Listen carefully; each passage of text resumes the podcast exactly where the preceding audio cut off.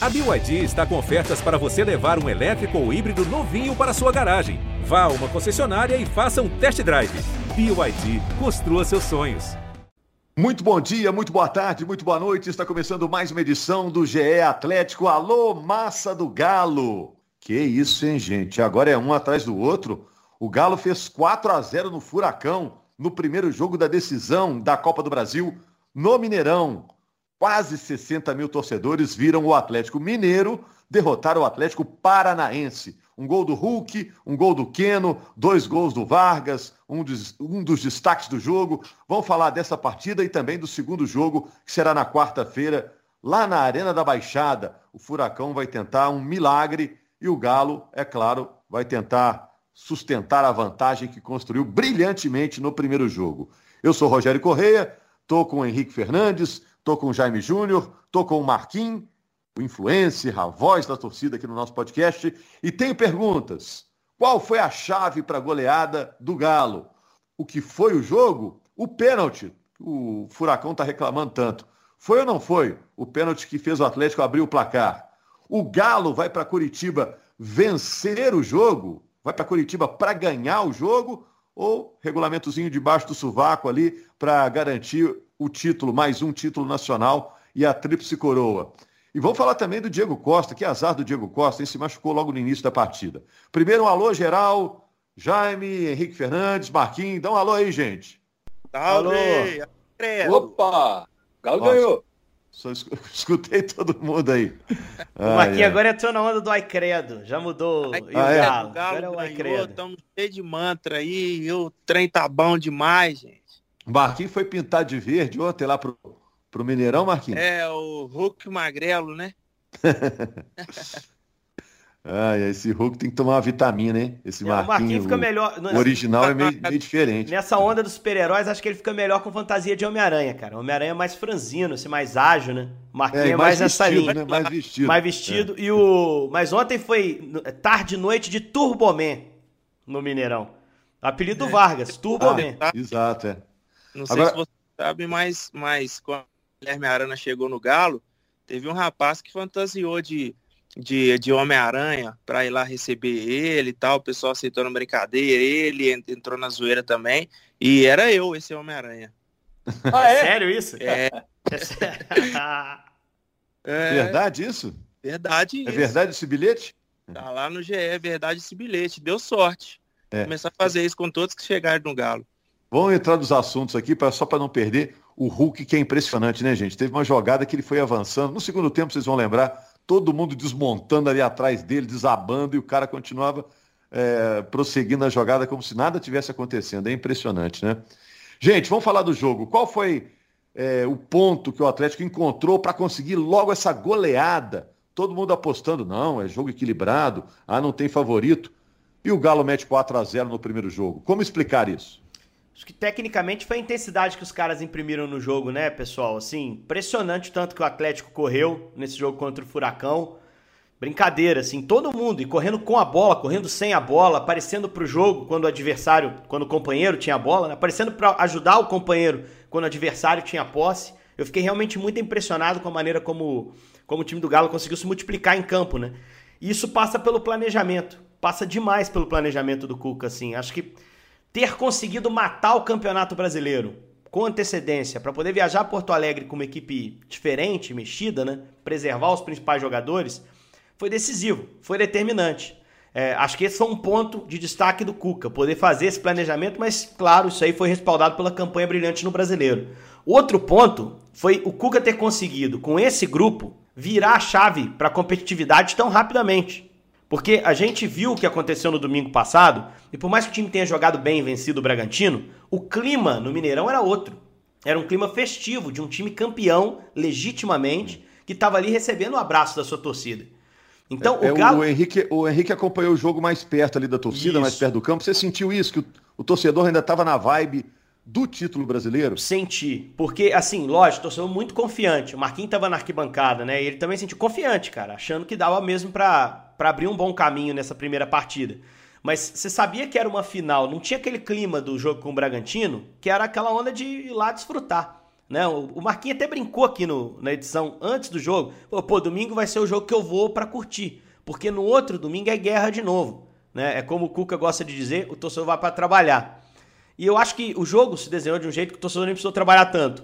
Mas eu senti uma atmosfera um pouco diferente. Até no aquecimento dos jogadores do Atlético, você via a expressão dos caras é, com competitividade, com outro tipo de foco, olhando de uma outra forma para aquele jogo que viria. É, a última vez que esses caras tinham jogado dessa forma, o Rogério, e aí o mérito do Cuca, foi em Salvador, cara. Que eles foram lá para resolver o campeonato e era um jogo decisivo e a coisa estava incerta ainda. Então de lá para cá teve o Bragantino, em que boa parte dos titulares jogaram, e teve o jogo contra o Grêmio, em que os titulares nem foram para Porto Alegre. E o Cuca conseguiu, nesse intervalo, trabalhar muito bem a mentalidade do time, fazer com que o time entrasse entendendo a final como a final se desenhava. Foi muito mais fácil que a gente esperava. Acho que o Atlético Paranaense não entregou o que o Alberto Valentim planejava para o jogo. Né? Não conseguiu se defender como se defendeu no Maracanã contra o Flamengo, foi desorganizado. Mas muito também pela maneira como o Galo se moveu em campo, com muita velocidade, muita assertividade, todo mundo muito consciente do que precisava fazer. E os gols foram acontecendo. Primeiro de pênalti, depois, ainda antes do intervalo, o Keno tirou mais um da cartola. Keno estava até apagadinho no jogo àquela altura, né? Mas basta um lance para ele, rabisca por dentro, bate no cantinho, Rogério narrou como golaço. E eu acho que foi também, principalmente vendo depois de casa com calma. É, ele faz ali um conjunto de dribles que ele vai abrindo o caminho e ele chuta uma bola improvável contra um goleiro de ponta para mim no cenário nacional, que é o Santos. É, é um gol muito importante ali àquela altura e no segundo tempo é, a gente viu um Galo que até usei esse termo quando a gente estava saindo do Mineirão, né, Rogério? O Galo é um time que sente cheiro de sangue, né? É. Sabe, o tubarão, uhum. quando tem a presa ali, ferida no, no, no, oceano, e aí ele ataca. O, o Atlético foi muito isso no Mineirão. Quando ele sentiu que o Furacão, no segundo tempo, não voltou diferente, o Valentim, para mim, demorou a mexer, não voltou diferente, voltou com a mesma postura, o Galo falou: vamos, vamos tentar liquidar esse troço. Vamos abrir, vamos fazer o que tiver que fazer. E aí acho que foi muito feliz o, o Cuca, primeiro na escolha pelo Vargas, né? O Vargas decidiu a parada no segundo tempo. Mas é um time muito interessante nesse ponto. Ele sente o cheiro de sangue. É, eu fiquei com a preocupação na semana passada se o Galo iria conseguir mudar o chip a tempo para a decisão da Copa do Brasil. Que para quem nos ouve e não está em Belo Horizonte, os últimos 10 dias foram de pura festa para os atleticanos, né? Para o time também, né? Que curtiu um pedação do título brasileiro, mas da torcida. Eu saí no sábado aí, fui para a rua, tinha muita gente ainda com bandeira no carro, Aquela bandeira que você vê depois que acaba o campeonato, o cara põe no carro ali carregando ali atrás no carro. Mas o torcedor do Galo passou esses dias todos comemorando ainda o título brasileiro.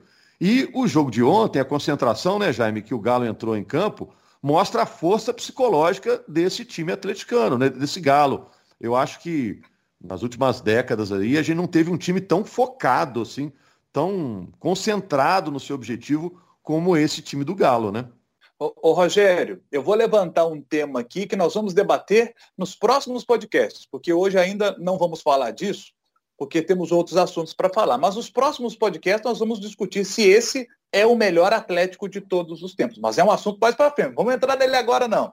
Eu queria, hoje eu queria destacar o seguinte: queria elogiar muito, muito Cristiano Nunes, Ricardo Seguins, Marcelo Luquezzi, são os preparadores físicos do Atlético. Fisicamente, o Atlético está voando na temporada, porque o, o, o nível de jogo, que esse, de intensidade que esse time mostra, sabe? E, e, como você citou, depois daquela festa toda do título brasileiro e o que o Atlético joga contra o Bragantino para virar aquele jogo para 4 a 3 e agora de novo o nível de intensidade de jogo extraordinário, fantástico o trabalho deles. Né? É, fantástico também o trabalho do Roberto Chiari, que é o fisiologista, junto ali com a comissão técnica, trabalhando a questão do desgaste dos atletas. É, você vê que você tem, você tem alguns atletas que jogaram o Hulk, é, você tem jogadores com número de jogos mais alto, né, como Alan, que jogou bastante, né? Você tem Tietê, que fez um número alto de jogos, mas a minutagem dele é menor porque ele entrou como, muitas vezes, como ontem, né, entrando mais no segundo tempo. Então, é, o Atlético trabalhou muito bem o desgaste do elenco, por isso também a, a ajuda para a equipe ter esse jogo é, tão intenso, né? E aí eu queria destacar aqui, é, Hulk sétimo gol dele na Copa do Brasil. Já foi artilheiro do Brasileirão, tem tudo para ser o artilheiro da Copa do Brasil também. 67 jogos é impressionante, gente. 67 jogos o Hulk. É o mesmo número de jogos do goleiro Everson. Sabe? O jogador de linha que mais jogou. O Hulk fisicamente está tá voando e fez 35 gols na temporada, sabe? 25 deles no Mineirão. O cara se tornou o rei do Mineirão no ano de 2021. É o caldeirão do Hulk, gente. Impressionante. E ó, passou o Gabigol. boa, passou boa o Gabigol sacada. na artilharia da temporada, né? 34 gols do Gabigol na temporada, agora o Hulk tem 35, é o artilheiro do Brasil. Assume também esse posto. Pênaltis, esse é um assunto, um capítulo à parte que eu queria falar do Hulk. É, é, são 12 pênaltis convertidos de 14 que ele bateu na temporada. Ele errou dois, um só no tempo normal contra o Palmeiras e aquele na decisão por pênaltis contra o Boca. É, e quando errou aquele contra o Palmeiras, alguém poderia ter imaginado que ele poderia sentir, que talvez iria fugir das cobranças. Não, ele pega a bola, vai lá e bate. Bateu contra o Fluminense, bateu contra o Bahia, pênaltis decisivos, como ontem, o que há caminho para a vitória. Ele tem personalidade, tem muita qualidade, eficiência altíssima para ir lá bater. E a torcida do Galo, quando, quando vê o Hulk botando a bola na marca do Cal, sabe que a chance é, é enorme da bola entrar, né? É, agora, a Fernanda Colombo, na transmissão do Sport TV, considerou que houve o pênalti, sim, do Léo Cittadini, né? Que ampliou o espaço e a bola bateu no braço. A regra diz isso. Mas eu vi muitos comentaristas dizendo que o pênalti não existiu. Vocês querem entrar nessa, nessa encrenca aí, gente? Dessa bola dividida? Foi ou não foi? Não, ah, podemos entrar. Pênalti, eu já tô meio saco cheio do, do pessoal é, querendo tirar o mérito, fala do, do tal do pênalti, ah, porque todo jogo tem. Gente, quem chega na área, a chance vai ser maior de ser pênalti mesmo. Se o seu time fica ali mais atrás, demora a chegar lá na frente, a chance de acontecer uma situação para marcar um pênalti vai, é difícil. Então, é, você querer acreditar é, e querer apagar o que o Galo fez é, só em cima é, desse argumento de que foi o time que mais, ah, foi o time que mais teve pênalti, não sei o quê, mas foram mesmo. Né? E até nos, nos jogos que, que tiveram um pênalti que o juiz marcou que foi duvidoso, você pega os outros lances e tiveram mais três, quatro lances de pênalti, claro, que não foi marcado. Então, né, já tá até um pouco chato isso. O pessoal não sabe respeitar os times que aparecem, que não são do eixo Rio-São Paulo, né? Sempre tem aquele papinho de, ah, mas foi por causa disso, ah, mas foi por causa daquilo. Só aceito, tá jogando muito. Ô, Marquinhos, o jogo foi 4x0, não tem que dar trela pra esse troço. Foi 4x0, gente. Poderia ter é, sido mais. É. Poderia ter sido, não foi 1x0 gol no pênalti. Mesmo que não tivesse sido, até na visão da central do apito, cara, foi 4 a 0 o jogo. E quando saiu o pênalti, o Galo já tinha tido duas chegadas boas, bem claras, com o Diego Costa finalizando por cima e com o Hulk finalizando depois do erro do Santos, o Thiago Heleno tirou em cima da linha. Então já tinha uma carinha de gol ali pro Galo, né? Então acho que não precisaria do pênalti ali para abrir o placar no primeiro tempo e o jogo seguiria um enredo muito parecido. Sobre o lance especificamente, Rogério, eu acho que não deveria ser pênalti esse tipo de lance. Não achei que o Citadini abriu demais o braço, acho que ele estava na passada. Só que a arbitragem é orientada a marcar. E se tendo VAR, né, se tivesse um lance semelhante do outro lado, seria dado pênalti para o Furacão. Então eu não sei por que, que vai se reclamar de uma jogada dessa. No segundo tempo, talvez vocês vão se lembrar, tem um lance semelhante e, e o, o, Alonso já chega com o braço fechado, o braço atrás do corpo, ah, que é, é, a orientação. Era isso que eu ia falar. Né? Um lance muito sim. parecido, né, Jaime? Então, assim, é esse cuidado Exato. que o atleta tem que tentar ter. Eu acho que é um problema para o atleta ter que se preocupar com isso, porque, repito aqui, o Stadini não fez nada demais com o braço ali para conter o cruzamento do Zarate. Mas a recomendação é marcar. Tanto que a Fernanda trouxe essa, essa impressão, né, Jaime? Exato. E aí eu, eu, eu você destacou, o Henrique, que estava na ponta da língua aqui, porque hoje o zagueiro precisa treinar esse movimento. Na hora de um cruzamento, ele tem que botar o braço para trás.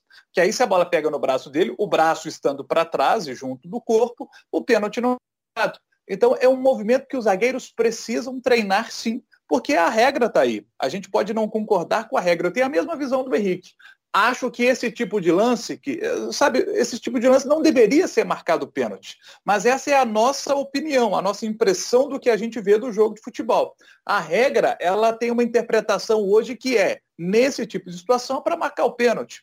Por isso, o árbitro de campo marcou, por isso o árbitro de vídeo confirmou, por isso a central do apito com a Fernanda Colombo entendeu que foi pênalti.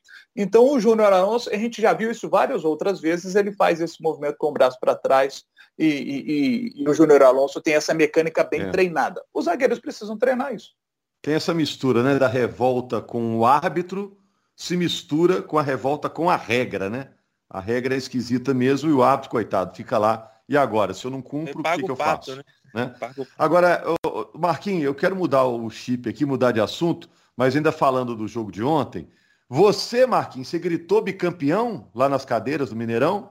Eu gritei, né? Mas não disse para qual campeonato, né? Não dizem que dá azar? Não, mas, Boa, eu, mas eu não falei para qual. Eu gritei bicampeão. Não, não, não falei se foi pro brasileiro que eu tô comemorando ainda ou se foi pra Copa do Brasil que eu já tô contando vantagem, entendeu? Entendi, entendi. O que, que você vai então, estar tá fazendo na quarta-feira, nove e meia da noite? Onde será encontrado? Onde que o cobrador pode encontrar com você quarta-feira, nove e meia? Ah, não, não, não defini ainda não. Deixa a vida me levar. Vamos ver, né? Às vezes eu vou parar lá em Curitiba, quem sabe, ver de pertinho, mas é. É, de qualquer forma, eu sei que eu vou estar comemorando muito que esse 4 a 0 vai ser difícil, hein? É, pelo é. menos no, no, ontem, domingo, o furacão não passou de um ventinho que não dá para pegar nem resfriado. Tomara que seja assim na quarta também. É, a gente citou, não tem aquela frase lá do Roberto Drummond? Se tiver uma camisa branca e preta pendurada no varal, o torcedor do Galo torce contra o vento. Ontem é. torceu contra o furacão, que é um vento forte, né? E deu certo. E, e, igual 2013 o vento perdeu, né? É, é isso aí. Não, Agora, eu, não, eu, eu, não culpo o torcedor por meter um, um bicampeão para essa Copa do Brasil, não, Rogério. Na boa, assim, acho que não teve assodamento, não teve pressa, não. Porque, galera, vamos lá, é muito difícil virar. Nunca aconteceu na história. E a gente tá falando de um time que é muito forte. A gente falou na semifinal aqui contra o Fortaleza, que para mim tem um time melhor que do Atlético Paranaense que com o 4 a 0 da ida estava resolvido. Eu mantenho a minha posição. Eu não acredito numa virada do Atlético Paranaense. Até o Alberto Valentim não acredita, né? Treinador do Atlético Paranaense falou na entrevista. Ah, não vou mentir, temos que ser realista. Não é muito difícil acontecer. Até porque o Furacão. E, e, e, e o time paranaense tem problemas, né? O Furacão... Renato Kaiser tá voltando, não está na condição ideal. O Thiago Heleno tá suspenso. Isso, é, Thiago Heleno já, já tá fora, né? E, e, o Nicão saiu chorando do campo ontem. Ontem eu tava à beira do campo, é. até citei isso depois. Né? Ele teve uma entorse no lance que você tava citando na abertura, Rogério, que o Hulk veio passando por cima, né, da, da rapaziada, isso, sem é. falta, né, mas tentando ali se desvencilhar da marcação. Tem um carrinho, acho que do Pedro Rocha, para tentar tirar do Hulk. E o Nicão que vem na passada, ele vira o pé ali para pular do Pedro Rocha. E aí ele cai dentro do gol no final. E fica lá caído, é retirado do carrinho maca. E aí o carrinho passou na minha frente, ele tava chorando, chorando bastante. Então, assim, são dois dias para recuperar para o jogo, mesmo que seja uma entorse leve, muito difícil você expor um jogador a essa situação. E para mim é o melhor jogador. O Kaiser, mesmo estando 100%, não é esse atacante de elite, de ponta, né? Não tá no patamar dos bons atacantes que o Galo tem levado para os jogos. Então acho que assim, é, é muito difícil uma reviravolta. Não dá para imaginar isso, mesmo com toda a imprevisibilidade do futebol. Só não cravo aqui que acabou o campeonato, porque tem mais 90 e por respeito aos jogadores, à torcida do Atlético Paranaense. Mas assim, é, nunca houve uma final de Copa do Brasil, pelo que a gente viu no primeiro jogo, tão desequilibrada. Tanto que o Galo é o primeiro a conseguir quatro gols no jogo decisivo da Copa do Brasil, né? E, e essa final, acham? essa final Já... desse ano, Rogério, tá superando o 2014, né? Porque aquela lá até então era mais fácil do, da história da competição.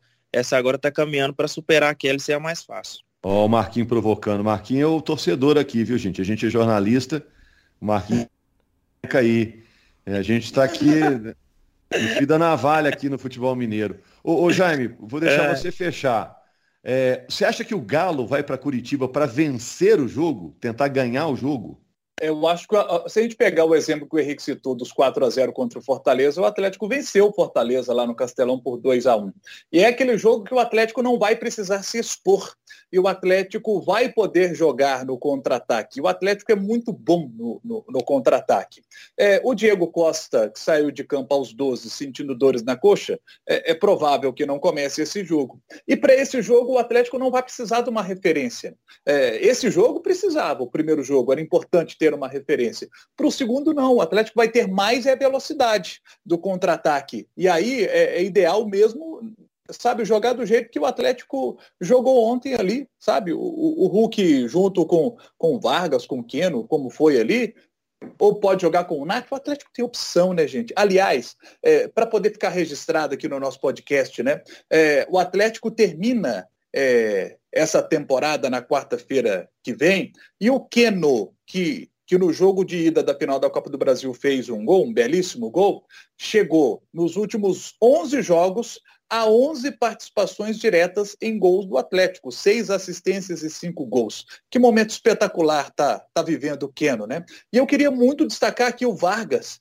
Se o Atlético confirmar na quarta-feira o título da Copa do Brasil, e o Atlético está tá muito perto disso, Vargas lembrado sim por ser uma peça fundamental na Copa do Brasil, porque o único jogo que o Atlético perdeu até aqui na Copa do Brasil foi aquele jogo contra o Bahia, num jogo que o Atlético tinha feito 2 a 0 no primeiro jogo. O Atlético toma 2 a 0 logo no, no primeiro jogo, no primeiro tempo, perdão, ele toma 2 a 0. Fica uma tensão enorme ali para o segundo tempo, porque o Atlético jogou muito mal aquele primeiro tempo. E aí entrou o Vargas e ele é decisivo fazendo o gol que classificou o Atlético para a fase seguinte. Então, se o Atlético for campeão da Copa do Brasil, o Vargas será lembrado por aquele gol contra o Bahia, por esses dois gols na goleada, e ele ainda tem mais um capítulo pela frente para jogar na quarta-feira e quem sabe até marcar novamente para ficar é, eternizando o Galo como uma das peças fundamentais desta Copa do Brasil. Rogério, não, só pode, pode falar, Marquinhos, que depois eu queria citar uma última coisa antes da gente, da gente fechar. Beleza. O Jaime falou de marcar gol. Eu lembrei que ontem no Mineirão a gente viu lá, né? Diego Tardelli, o Dom Diego do Galo, foi lá para assistir, o Luanzinho também. O Luan tava lá, e entre outros jogadores, né? A turma toda. E o Mineirão lotado mais uma vez, torcida dando mais um show. E tá muito legal você ver o, o atleticano indo mais leve, assim, pro estádio, sabe? Você vê a leveza, assim, no, no sorriso do rosto do atleticano, no modo de, de comemorar, sabe? Parece que você sente um ambiente mais, mais, mais leve. E, e por mais que ele, que ele ontem estava mais leve por ter ganhado o brasileiro, esse clima de comemoração, a gente estava ainda com, com certo medo, assim, será que esses caras não comemoraram muito, não? É, não sei o que, será que é, agora é final, né? Por mais que a gente não tava naquele, naquele clima, naquela empolgação toda, né? De ressaca ainda, normal, natural, até do ser humano isso. Então, até destaquei no meu pós-jogo aí que fiz lá do estádio, que o time tá de parabéns pela concentração, pelo comprometimento. É tudo que a gente já fala aqui o ano inteiro, né? É o time que passa segurança, é o time que, que, que tá sempre concentrado em toda a bola, é o time que não tem aquele estrelinha que joga muito, é aqueles caras que ali são nota 5, 6, tá todo mundo jogando bem. A gente viu o Rabelo entrando jogando muito bem. É então, isso. só para destacar minha parte da torcida, que é muito bom você ver o, o feliz ali no estádio, não tem preço. Você fica feliz por você, por estar ali vivendo esse momento, também por ver pessoas que, às vezes pessoas até que é, é, já passaram coisa, né? Eu comecei a acompanhar o Galo na época da Série B, né? tem gente que já viveu muito mais coisas, já viu muito mais o Galo bater na trave e viver esse momento sensacional. Trombei Reinaldo ontem lá, o homem tá feliz demais, então muito bom a gente ter vivido esse ano. É, só o, Marquinhos já até citou, não queria fechar aqui nossa edição de hoje sem fazer uma situação, citação ao Igor Rabelo, Rogério. Foi um jogo muito consistente de um cara que jogou muito pouco na temporada, né? jogou mais no primeiro semestre ali, mas ficou muito clara a escolha do Cuca. Quando volta o Nathan Silva, o Nathan se torna titular absoluto junto com o Alonso e o Hever a primeira opção. E o Rabelo trabalha com muita dignidade durante esse tempo. O Cuca fez questão de elogiá-lo na coletiva. Fez um jogo muito consistente, muito consistente nessa, nessa tarde e noite de domingo, do ponto de vista defensivo e, e saída de bola. E aí me chamou a atenção, até relatei isso, estando ali à beira do campo, como o Alan é uma figura essencial para a saída de bola do Atlético, não só tecnicamente, mas do ponto de vista de orientação. O Alan apadrinhou ali o Igor Rabelo o tempo todo orientando o posicionamento incentivando. Você percebia que o Rabelo estava fazendo muito mais coisa certa do que errada, né? Nessa questão do posicionamento. E o Alan chegava para isso aí, não, muito bom. Ali sai ali, sai a colar. E, e, o Alonso também participando disso. Eh, de um time que queria fazer a coisa funcionar com um jogador com menos ritmo, mas com muito nível, com muita qualidade. Então o Rabelo foi, foi muito bem nesse jogo, deve ser mantido para o jogo em Curitiba, né? Não sei se o Hever vai ter condição, mas é, é, é, a força de grupo que o Cuca tanto fala, né? Um elenco muito completo que dá ao Cuca a possibilidade de, com uma lesão do Diego Costa, com 10 minutos, escolher se ele quer um armador do nível do Nath Fernandes ou um atacante do nível do Eduardo Vargas. E aí ele faz a escolha pelo Vargas, porque tem alternativa tática, técnica, a coisa dá certo. Na defesa ele perde dois zagueiros, o titular e o reserva imediato, repõe com um zagueiro de bom nível. Aí as pessoas não entendem por que, que ganha tudo, por que, que ganha um monte de coisa, por que, que quase chega a um final de Libertadores, além de ganhar o brasileiro e tá com a mão na taça para a Copa do Brasil, né? Um elenco montado para isso, um elenco muito completo. É, e você citou o Diego Costa ter saído, e a gente sentiu muito no momento que ele saiu, tipo assim, Ih, cara já machucou, saiu e agora? Mas, cara, depois que saiu o primeiro gol, o segundo, começou o segundo tempo, eu particularmente lembrava mais que ele tinha saído, assim, não é nem sendo oportunista pelo que aconteceu na partida, não, né, que deu tudo certo, às vezes dá tudo errado a gente lembra, né? Pô, o Diego Costa também saiu e tal. Mas ontem, cara, a gente nem lembrou que ele tinha saído, assim. Então, é, é o, o, elenco é muito forte, né? A gente tem muitos caras importantes ali. A gente estava até fazendo a lista outro dia aqui de quem é mais importante depois do Hulk. A gente ainda fica muito na dúvida. Então, muito legal você ver esse elenco unido desse jeito aí. Gente, é, eu vou fazer uma última pergunta. E o cronômetro? O cronômetro ganhou. O cronômetro acabou o tempo. Vocês estão falando aí como se não houvesse amanhã. Já demos o tempo aqui do podcast. Não, mas final, Rogério, final dá para levar mais uns 35 minutos aí pra gente fechar uma hora. Um dia Guarda a, gente, a gente vai fazer isso ainda, Rogério.